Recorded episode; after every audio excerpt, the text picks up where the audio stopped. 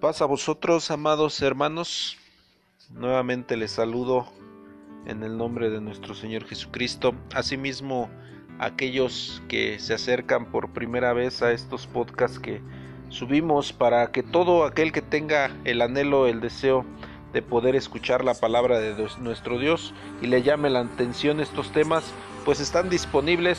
Es una buena inversión de tu tiempo. Puedes eh, aprender muchas cosas que tal vez en algún momento nunca hayas escuchado.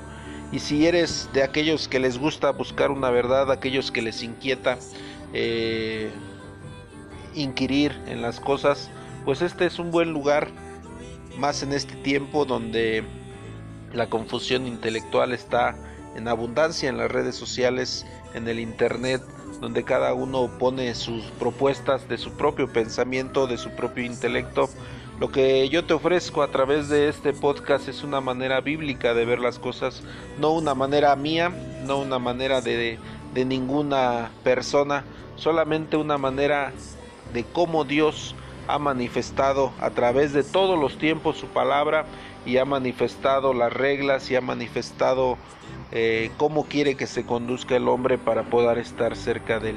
Pues te dejo con este podcast, amado hermano, y a todo aquel que se acerque. El tema es el propósito de la profecía. Que Dios los bendiga a todos. Espero puedan dedicar y terminar de escuchar este podcast y no solo una vez, dos o tres veces si lo pudieran hacer para que tengan un mayor comprendimiento de él.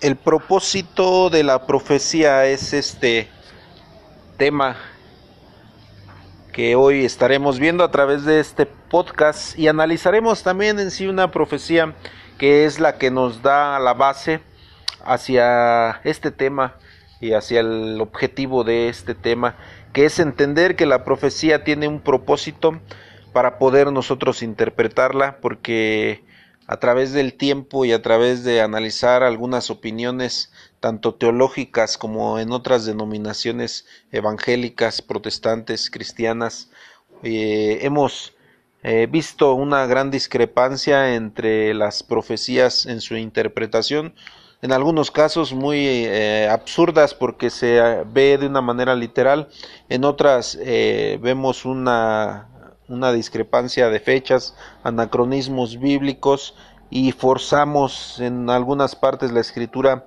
para poder ver cosas que posiblemente no, no sean correctas. Y esta, este tema es precisamente, primeramente, entender cuál es el propósito que Dios tiene de la profecía. Dice eh, nuestra base ahí en Proverbios, en el capítulo 29, el versículo 18, Dice, sin profecía el pueblo será disipado, mas el que guarda la ley, bienaventurado él. Sin profecía el pueblo será disipado. Esto es el propósito de nuestro Dios, que no nos disipemos, que no nos relajemos, que no eh, nos dispersemos, que no nos alejemos del camino de nuestro Dios. Es por ello que Él desde el principio dejó a través de las de personajes bíblicos y posteriormente de lo que se escribió siempre dejó profecía siempre dejó el alimento espiritual ya sea en hombres transmitiéndolo a de viva voz o como hoy lo tenemos a través de un libro escrito por hombres inspirados de él. Si no tuviéramos este libro ciertamente el hombre sería disipado. Podemos ver que no habría esperanza, podemos ver a un hombre que no tuviera una razón de ser, porque analizamos algunas perspectivas que tienen los teólogos o los emprendedores o los intelectuales y los filósofos de la vida y eh, tienen un, un aparentemente un propósito de vida pero basado en sus propias opiniones. La palabra de Dios no tiene ese egoísmo plasmado, sino que permite ver una realidad para todos, no solamente para algunos. Hoy vemos muchos términos como capitalismo, como socialismo, como monarquía, como todos esos aspectos por los cuales el hombre se rige, pero que siempre son para beneficio de solo algunos y para desprecio de algunos otros o para maldición de algunos otros. Podemos ver a hoy la situación, eh, por ejemplo, en lo económico, en la mayoría de los países del mundo, pues el beneficio es para los ricos y el desprecio es para los que no pueden obtener ese materialismo para los pobres. Entonces, eh, nuestro Dios a través de la profecía abarca a todo, a todo género humano, dándole un propósito a la vida de cada uno de nosotros. Tengamos posición social o no tengamos, seamos ricos o seamos pobres, tengamos profesión o no la tengamos, tengamos una casa o un empleo o un carro o no los tengamos, tengamos familia o no lo tengamos, seamos hombres o mujeres o ancianos o niños o jóvenes, todo está en el mismo objetivo de nuestro Dios darnos a todo una esperanza, una esperanza plasmada en su palabra, que es la esperanza de la vida eterna, algo que es eh, incomparable con lo que nosotros podamos alcanzar a comprender. Pues bien, amados hermanos, entonces empecemos con ello en el libro de Génesis, en el capítulo 5 del, del libro de Génesis en su versículo 24. Dice, caminó pues Enoch con Dios y desapareció porque le llevó Dios. Dice, bueno, desde el versículo 23 fueron todos los días de Enoch 365 años, caminó pues Enoch con Dios, desapareció porque le llevó Dios. Esta es la profecía que analizaremos para entender el propósito y que en todas las profecías hay un propósito de nuestro Dios. Una de ellas es entender que los nombres tienen un significado. Los nombres eh, bíblicos tienen un significado a la postre. Cada uno de, ellos dejó plasmado nuestro Dios una enseñanza. Podemos ver el caso desde el primer hombre como Adán, que tiene un porqué el nombre, porque significa a tierra roja de donde él fue formado, así como muchos otros pudiéramos poner el, nombre de Moisés, le puso Moisés porque fue sacado de las aguas. Recordamos aquel momento en el que fue el eh, salvado de la muerte, de que se había dado aquel edicto para matar a todo eh, menor en aquellos tiempos por por los egipcios y Moisés fue salvado en aquel río y fue sacado de las aguas, por eso de ahí el nombre que le ponen. Y podemos ver cada uno de, los nombres, como el nombre de Jacob, como el nombre de Saúl, que fue, que fue Jacob usurpó a Esaú, Esaú era velludo, que era su significado. El nombre de nuestro Señor Jesucristo, por ejemplo, que es el Salvador porque salvó a toda la humanidad el nombre de Seth, que fue el segundo hijo de Adán y Eva, que fue el que el tercer hijo, perdón, el que sustituyó a Abel después de que Caín lo había matado. Podemos ver eh, muchos nombres, inclusive podemos ver nombres de ciudades, nombres de iglesias que tenían un nombre porque había un propósito, como lo veíamos en el libro de Proverbios capítulo 29 versículo 18 sin profecía el pueblo será disipado. Siempre en todo el contorno bíblico hay una profecía o hay un anuncio o hay una revelación para que el hombre esté atento siempre a los acontecimientos bíblicos y vea que los acontecimientos bíblicos se van cumpliendo día a día para que nosotros podamos en este aspecto fortalecer nuestro, nuestra fe y saber que Dios cumplirá esa promesa de la vida eterna al hombre, pero también estar conscientes de que Dios también cumplirá la promesa de desechar a todo aquel que no obedezca a nuestro Dios, porque es un Dios veraz, su palabra y su profecía nos la dice. Podemos ir hablando a lo largo de este estudio de muchos aspectos, desde que Dios empezó a, a crear un pueblo, a crear a, una nación, eh, empezó a, llevar a cabo estos rituales sacerdotales cuando creó las doce tribus de Israel o cuando dio este cuando se cumplió esa profecía que le había hecho a Abraham.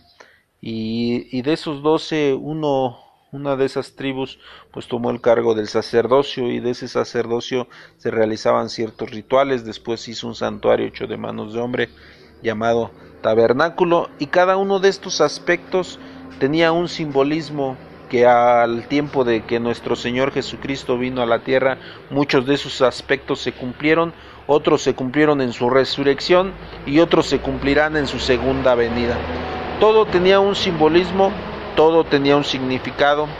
Vuelvo a repetir los mismos nombres de las ciudades, los mismos nombres de los patriarcas, los mismos nombres de los profetas, los nombres de los reyes, los nombres de los jueces, los nombres de cada uno que involucra la palabra de nuestro Dios tenía un propósito delante de nuestro Dios.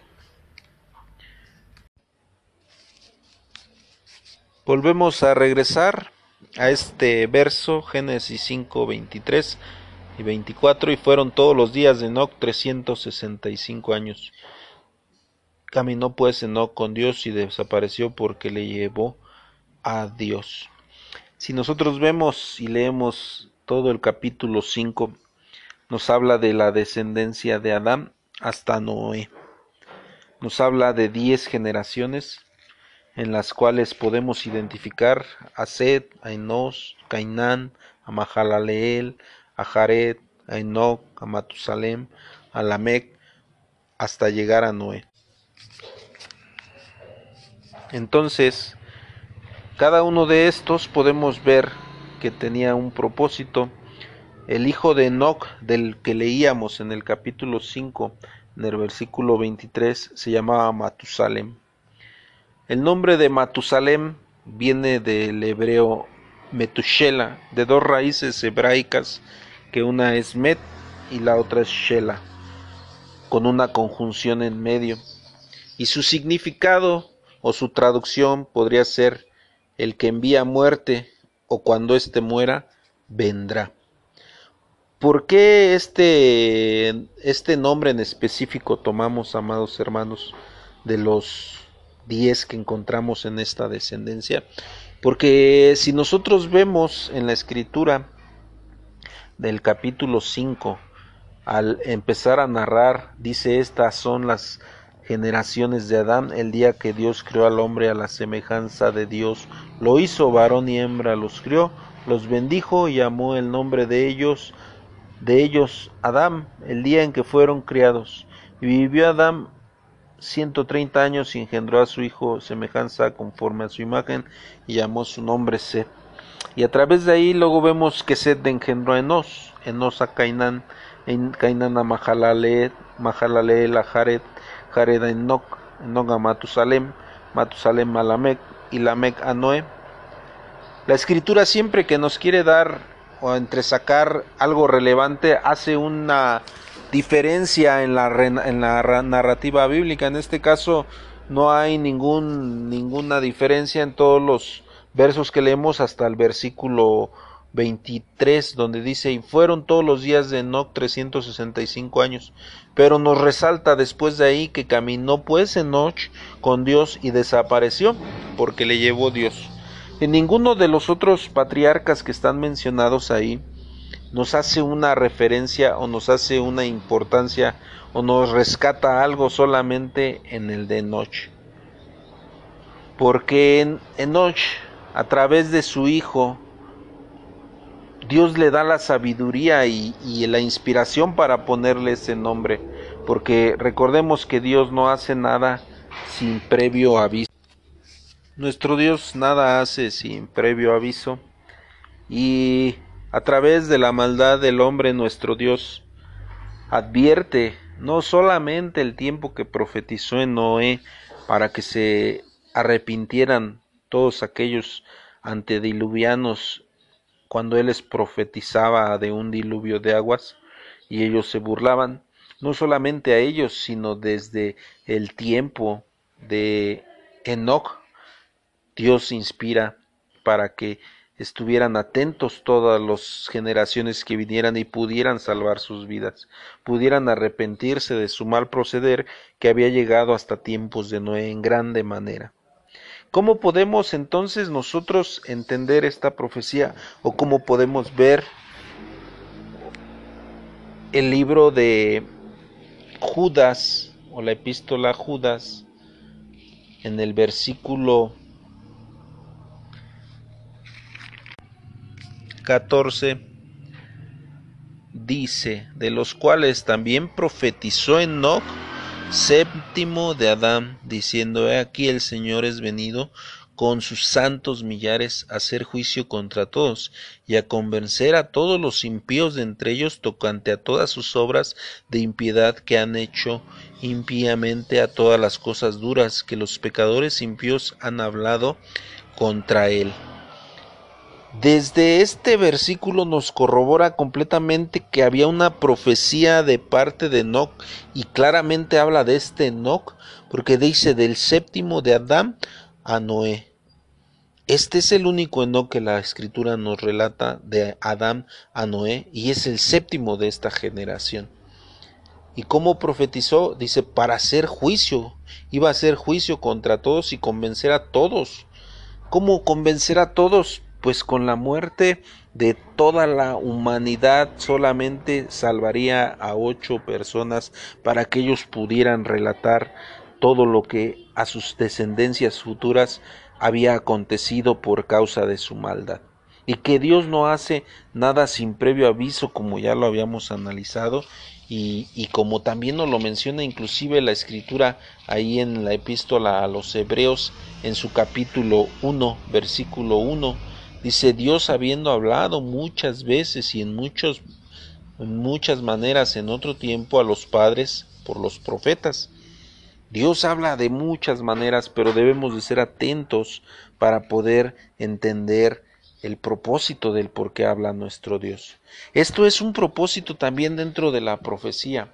Aquel que no está con Dios no percibirá las profecías o la palabra de nuestro Dios reflejada en todo lo que nos acontece, en todos los actos que suceden en todas las épocas, por ejemplo, podemos ver las, las opresiones del pueblo de Israel, podemos ver lo que aconteció en Primera y Segunda Guerra Mundial, algo que es muy reciente, podemos acontecer, a ver aquellas eh, mm, momentos de exterminio del, del pueblo de Israel a través del Führer alemán, podemos ver más atrás todavía en el tiempo de después de que había poco tiempo después de que había muerto nuestro Señor Jesucristo de aquel ya abominación que vino al santuario y la destrucción completa del templo de Jerusalén que hoy permanece hasta nuestros días y que en ese momento tal vez a las demás naciones no importaba, pero que hoy vemos la trascendencia que tiene el no haber un lugar para Israel poder elevar holocausto a nuestro Dios y todo lo que ha, perjudicado a muchos países, a muchas naciones, a muchas tierras este acontecimiento. ¿Por qué? Porque tiene que ver con toda la humanidad.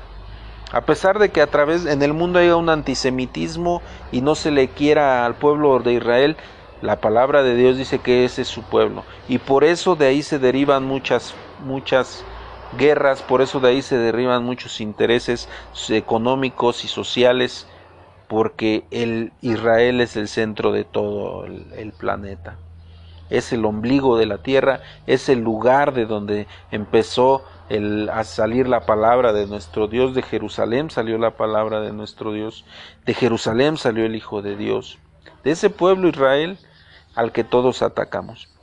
Entonces ese es un propósito que nuestro Dios tiene y que Dios nos ha hablado a través de muchas veces en los nombres, en los eh, profetas o en los tiempos o en las ciudades y, nosotros no hemos atendido. Y esta profecía es cumplida, es muy, muy sencilla de entender y muy sencilla de sacar, solamente tomando las generaciones que leemos en el capítulo 5 de Génesis, para entender que había un propósito, del nombre de Matusalem, que ya fue inspirado a Hanok o a Enoch para que él lo pusiera a su hijo y a través de él plasmara a todas las generaciones que vendría una sentencia para todos aquellos humanos que no quisieran enmendar su camino o que quisieran empeorar su vida mundana y que habría un acontecimiento que les perjudicaría. ¿Cómo haremos esto? Una, es una, una operación muy sencilla. Si nosotros vemos a la, ahí en nuestro, leer, tenemos que leer todo el capítulo 5 de Génesis. Dice la primera parte, Adán era de 130 años cuando engendró a Seth y debemos de anotar 130 años. Después Seth tenía 105 años para cuando engendró a Enoch y anotaremos 105 años. Después Enoch tenía 90 años cuando engendró a Cainán, anotaremos 90 años de Enoch. Y luego Cainán tenía 70 años cuando engendró a Mahalaleet y anotaremos 70 años de Cainán. Y así sucesivamente hasta Noé. Solamente anotaremos los años cuando engendró cada uno a su primogénito para poder sacar una cronología, que esa es la manera correcta de sacar una cronología bíblica. Si nosotros juntamos los 130 años de Adán, 105 de Sed, de Noé, de, de cada uno de, de, estos personajes, hasta Noé, que hasta Alamesh, de 182 años engendró a Noé, y luego sumamos los 600 años que fue cuando vino el diluvio a los, la, la vida de Noé. Si hacemos correctamente la suma, nos llevará o nos dará un resultado de 1656 años.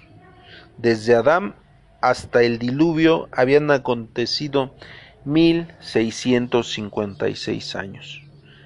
Ese es el momento en el que es el diluvio y podremos decir entonces, ¿y dónde entra entonces el nombre de Matusalem?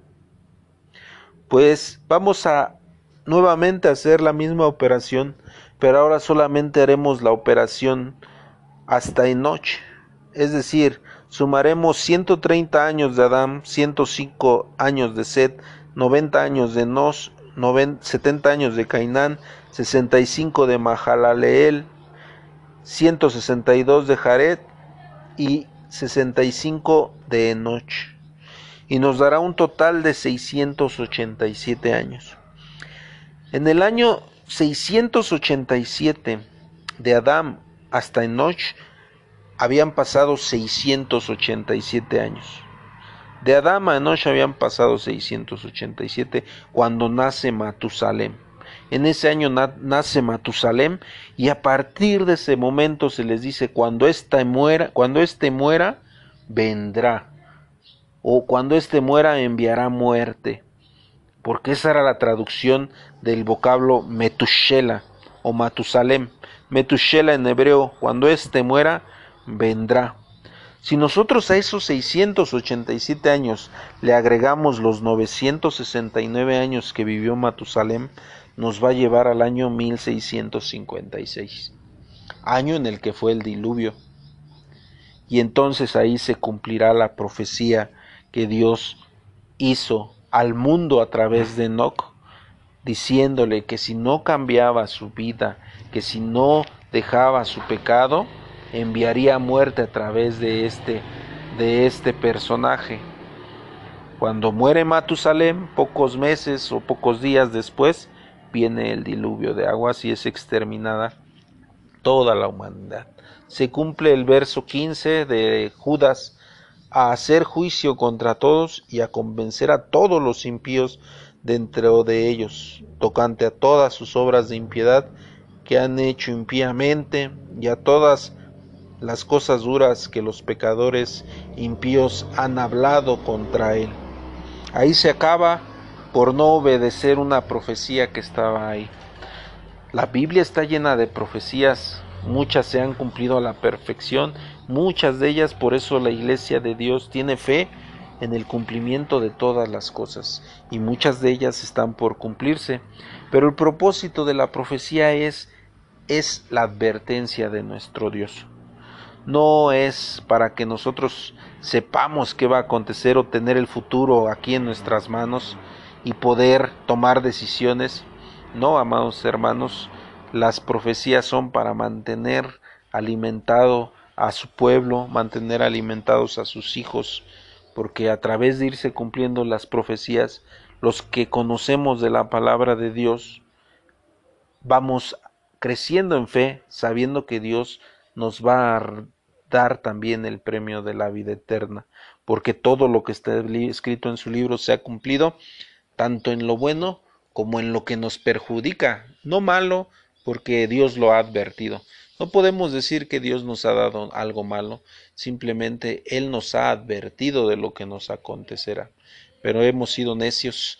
Hoy estamos a tiempo, tú que escuchas por primera vez, de enmendar como aquel Noé, como aquellos antidiluvianos, perdón, que escucharon porque sabían el significado de Matusalem, sabían qué significaba, pero no atendieron, se burlaron de ello, porque ahí lo dice la escritura en Judas, en el verso que leíamos. Estos en el versículo 16, estos son murmuradores que querellosos andando según sus deseos y su boca habla cosas soberbias y teniendo en admiración las personas por causa del provecho. Todo esto nuestro Dios rechaza. Si tú has escuchado por primera vez esto y te ha retumbado en tu corazón el poder reflexionar, amado hermano, pues esta es la oportunidad. El propósito de la profecía es este no es el morbo de conocer o como aquellos adivinos o como aquellos farsantes que aparecen en las teles y que en las redes sociales y que te adivinan lo que ha de ser de tu vida, lo que ha de ser de tu suerte, de tu futuro. No es así la palabra de Dios, no es para eso, la palabra de Dios es para cumplir una verdad que Dios ha advertido desde el principio. Desde el principio Dios nos ha advertido se lo advirtió a Adán, se lo advirtió a Eva, hoy nos lo advierte a nosotros a través de su escritura, de sus profetas, a través de Jesucristo mismo, y en nosotros está el poder aprovechar esta bendición de escuchar su verdad. Que Dios te bendiga, amado hermano, que escuchas por primera vez esto, y a todos mis hermanos de la Iglesia de Dios que escuchan estos podcasts. Dios les bendiga, espero sean de beneficio para para ustedes y que sea de provecho para su espíritu. Que Dios les bendiga. Paz a vosotros.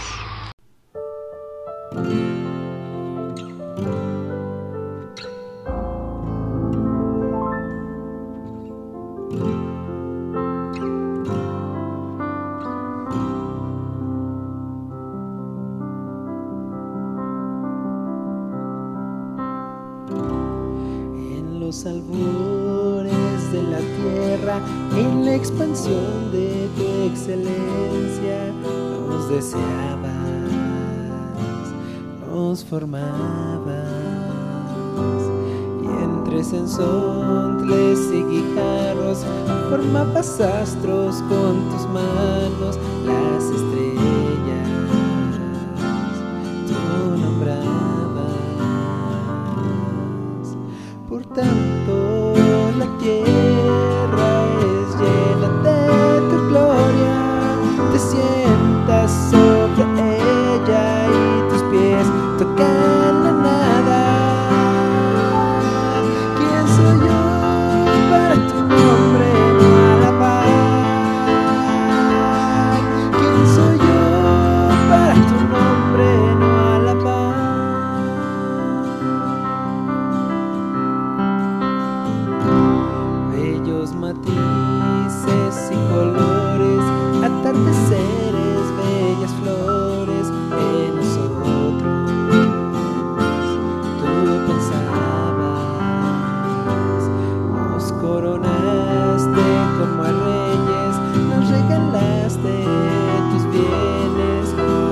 nosotros.